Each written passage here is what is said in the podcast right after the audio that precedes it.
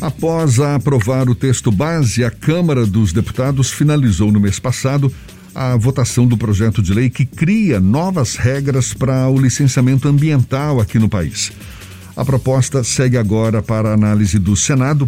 Alguns especialistas alertam que o risco de que a nova lei venha a desencadear um aumento dos casos de conflitos levados ao judiciário a exemplo, a exemplo da múltipla interpretação no caso da emissão ou não do licenciamento ambiental. Como a gente lembrou na primeira hora do programa, neste sábado, amanhã, é comemorado o Dia Mundial do Meio Ambiente e a gente conversa mais sobre o assunto agora com a advogada especialista em direito ambiental e sustentabilidade, Érica Rush, nosso, nossa convidada aqui no Issa Bahia. Seja bem-vinda. Bom dia, Érica. Bom dia, Jefferson. Bom dia, Fernanda. Bom dia a todos. Enorme prazer estar aqui com vocês hoje.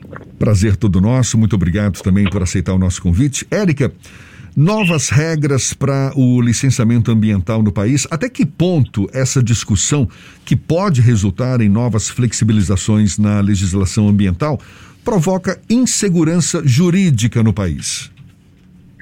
Veja bem, Jefferson, é, a legislação, ela é um dos princípios básicos do nosso Estado Democrático de Direito é a segurança jurídica.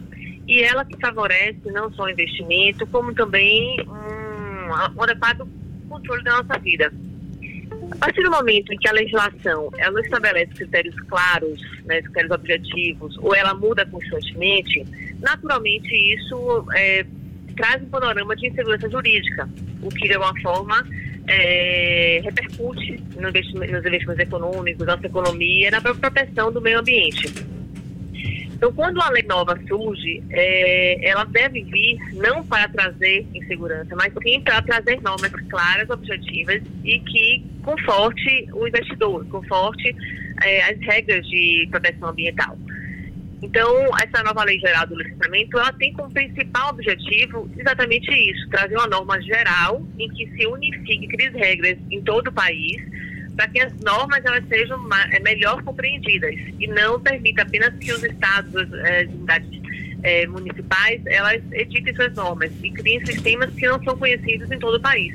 Então, o objetivo inicial da lei é exatamente esse, mas muitas vezes não é o que acontece na prática quando se traz normas com textos muito vagos, com textos que não deixam, é, ou deixam, melhor dizendo, a interpretação muito aberta para qualquer cidadão. E essa é uma das críticas, não é? Essa falta de clareza nessas novas regras, nessa flexibilização e que dão a ideia de que ah, ocorre uma, uma diminuição da proteção ambiental. Como é que a senhora avalia essa percepção? Pois é, na verdade, assim, a simplificação, né, muito embora se defenda aí que a simplificação ela gera flexibilização, são coisas completamente distintas, né? Simplificar uma norma, simplificar um né, ordenamento jurídico é tornar ele mais claro. Né? Agora, se essa simplificação vem também junto com ela uma flexibilização, isso sim que é o que não se espera, né? não é o que se espera da criação de uma norma de proteção ambiental. Então, a criação da norma em tese, né, ela como vem sendo defendida, né, você criar uma norma geral para todo o país e simplificar o sistema, ele só traz vantagens, desde que a, o rigor da norma seja observado, desde que o rigor da proteção seja observado. Isso é o que acontece nos países desenvolvidos. Então, se a gente fizer um comparativo de, da legislação brasileira com outros países em desenvolvimento, países desenvolvidos, é, aqueles que mais preservam são aqueles que têm um sistema mais simples, ao contrário dos sistemas que são muito confusos ou que são muito complexos. Então, a simplificação, ela não está relacionada com a flexibilização. A simplificação é sim um ato de proteção, é um ato de segurança jurídica. Agora, a flexibilização é o que se condena e é o que não, não se espera num país que tem tanta riqueza ambiental e que tem tantas normas é, que protegem o meio ambiente.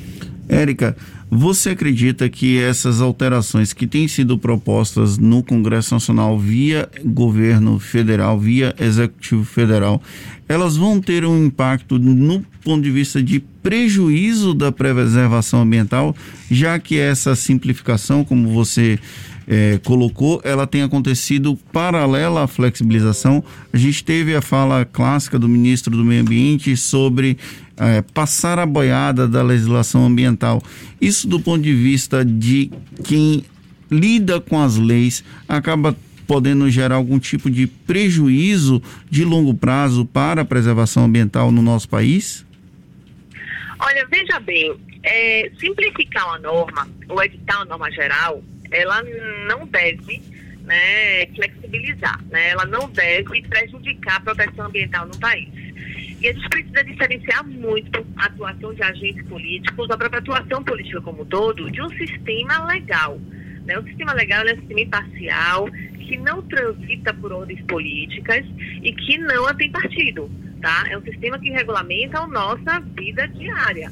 Né? Então, a, é, o projeto de lei que está em trâmite aí, que se espera que é, seja aprovado, é, ela tem que vir né, com um propósito de simplificar e proteger e não flexibilizar. Nós temos um sistema ambiental hoje, um sistema de legal ambiental, que nos confere diversas proteções. Né? O Brasil ele está na linha de frente em termos de legislação protetiva.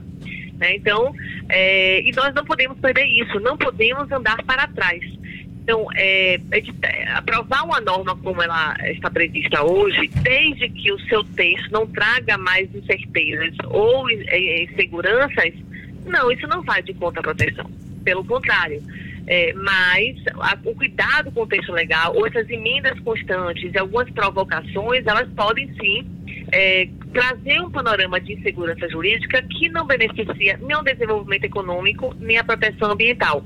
Então, a segurança jurídica ela deve vir como premissa para o desenvolvimento sustentável. Então, não há que se falar em desenvolvimento econômico puramente, nem proteção ambiental puramente. Na verdade, a palavra da regra da vez agora agora e de muito tempo é equilíbrio. Então, é você conciliar esses dois interesses e a norma tem que ter como premissa isso. E a edição da norma, ela não vai trazer insegurança, desde que o seu texto seja claro, simples, objetivo e protetor. O atual regramento dessa questão ambiental aqui no Brasil, ele tem lacunas que precisam ser suprimidas ou ele já tem um nível de sofisticação que precisa apenas do aprimoramento? É, existem sim lacunas. Nosso sistema legislativo na esfera ambiental, né, ela é concorrente, ou seja, a União, o Estado, os municípios, eles têm competência para legislar. Isso, de alguma forma, nos traz uma complexidade muito grande para o sistema, porque o, mesma, é, o mesmo assunto, ele vai ser tratado na esfera federal, estadual, municipal e por diversas outras normas técnicas, inclusive.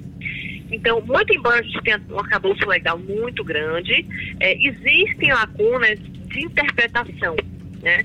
A partir do momento em que é, um, um órgão administrativo interpreta de forma diferente de outro órgão administrativo, ou de um Ministério Público, ou do Judiciário, isso cria lacunas no sistema, não em termos legais especificamente, mas em termos de compreensão da norma.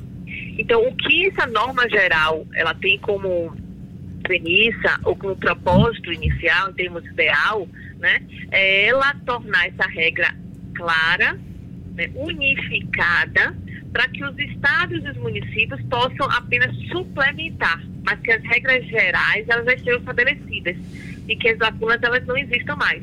Então nós temos sim algumas lacunas é, no nosso sistema legislativo que essa norma irá preencher, porque muitos assuntos hoje não estão regulamentados em termos de licenciamento, não estão regulamentados por uma lei, e sim por resoluções, que não há um instrumento jurídico adequado para isso. Então, nós temos uma lacuna legislativa, né, no termos de legitimidade legal. É, e essa, esse, essa lei, ela vem sim com o propósito também de é, é, encerrar essas lacunas, mas também de consolidar entendimentos que esse deve ser um dos principais objetivos da criação uma norma geral, independentemente de que matéria ela for. A gente está conversando aqui com Érica Rush, que é advogada especialista em direito ambiental e sustentabilidade. Érica, você está chamando atenção para a diferença que é simplificar uma legislação e flexibilizar essas normas da legislação. Uma coisa diferente da outra. Tudo bem.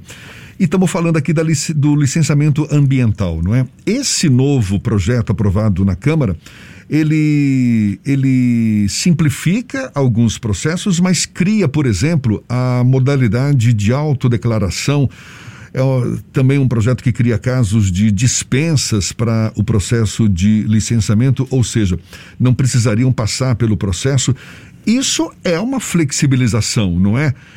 E, e, aí, voltando àquela pergunta inicial que eu te fiz, é uma flexibilização que dá margem a interpretações no sentido de que a lei ficou mais fragilizada. Isso não, não resulta numa insegurança jurídica aqui no país? Veja bem, Jefferson, é, esses sistemas que você falou, falou da LAC, da adesão, da dispensa, eles já existem hoje nos estados. As leis estaduais eles prevêem essas modalidades em alguns estados. É, então, não há inovação completa jurídica dessa lei federal. É, se a gente for fazer uma comparação de outros países, é, esses instrumentos, que na verdade não é uma lei de adesão, uma adesão ao licenciamento uma dispensa, eles já existem no mundo é, como todo. Mas isso, na verdade, quando no Brasil gera uma compreensão de, de flexibilidade, é porque nós não temos efetivamente uma gestão é, política ambiental segura.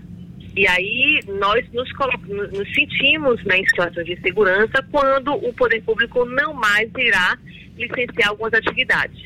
Né? Então, se nossa, nosso sistema de gestão fosse seguro, nossa fiscalização fosse efetiva, isso não seria um problema para país nenhum, nem para o Brasil.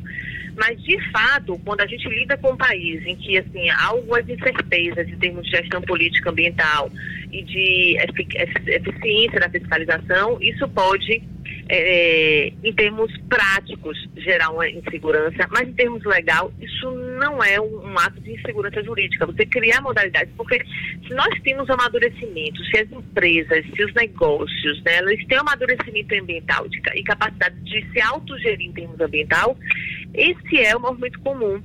Você vai nos países desenvolvidos e com rigor ambiental, é assim que funciona. Mas no país, então assim, na verdade, é, é esse sistema jurídico que traz essas regras, não são novas, né, não é inovação, mas assim, consolida essas regras de, de um sistema de adesão, de licenciamento ou de uma dispensa, é, ela, é, ela poderá ser segura desde que a gente fortaleça os outros instrumentos da política nacional ambiental. Então, se ela vier isoladamente, isso é verdade que pode gerar insegurança é, em termos de gestão ambiental, sim. Mas, por outro lado, a gente tem que vir junto fortalecendo os outros instrumentos, que é o sistema de, o instrumento de planejamento, a, a, o poder de polícia de fiscalização efetivo. Então, se a gente tem todos os instrumentos fortalecidos, esses, essas é, previsões legais de licenciamento, elas são, na verdade, coerentes com um país como o nosso, né? E coerentes no sentido de permitir promover o desenvolvimento sustentável. Mas ela, isoladamente, ela pode preocupar sim. Mas não é o que a gente espera, né? Érica, só para a gente encerrar, qual é a sua avaliação sobre a eficácia da legislação ambiental brasileira em geral e quais aspectos em particular que precisam mais ser modificados? É, como eu comentei aqui, a gente tem uma legislação extremamente avançada né? Nosso país começou muito cedo a legislar em matéria ambiental, então assim é uma, é uma legislação que ela tem um cunho protetivo muito forte comparado com o mundial, né? É, agora nós temos fragilidades assim, na verdade, porque como a nossa gestão preventiva ela ainda não é tão eficaz, acaba que o licenciamento ele se torna um gargalo, né? Todos os problemas eles deságua no licenciamento e por isso que a gente fica se sente, né, em tese inseguro quando a gente prevê despesas e é, licenciamento por adesões, mas não, deve, não deve ser esse o caminho. A gente tem que buscar, eu acho que o sistema brasileiro, ele é, ambiental, legal, ele deve buscar uma uma atuação muito focada em termos da prevenção, em termos da criação de políticas, em termos da criação de planejamento é, muito forte, que uma vez a gente tendo esse panorama fortalecido, você admitir autogestão ambiental, dispensa de licenças ou é, por adesão, por adesão, não será um problema. Então, assim, fazendo uma análise né, geral do Brasil, nós temos uma lei muito avançada em termos de proteção, é, nos falta muito planejamento, nos falta muitas políticas preventivas ambientais. É, e temos também um sistema muito complexo legal. E por isso que eu defendo a simplificação legal. Porque o sistema ambiental legal ele é muito complexo. E se a gente não tiver clareza de quais são as regras e as consequências das nossas atitudes, é, a, o panorama é de segurança. Ah, então, assim, eu acho que o principal foco aí do Brasil ele deve ser na atuação preventiva, na criação de políticas efetivas, na criação do controle, que é a fiscalização efetiva, e simplificação das normas, mas nunca em flexibilização, porque nós já estamos muito à frente em termos de proteção ambiental e não podemos, de forma alguma, abrir mão disso. Advogada Érica Rush, advogada especialista em direito ambiental e sustentabilidade, muito obrigado pela atenção dada aos nossos ouvintes. Bom dia e até uma próxima. Bom dia, obrigada, Jefferson, obrigado, Fernando, obrigado a todos e um bom dia de ambiente amanhã, né, dia 5 de junho.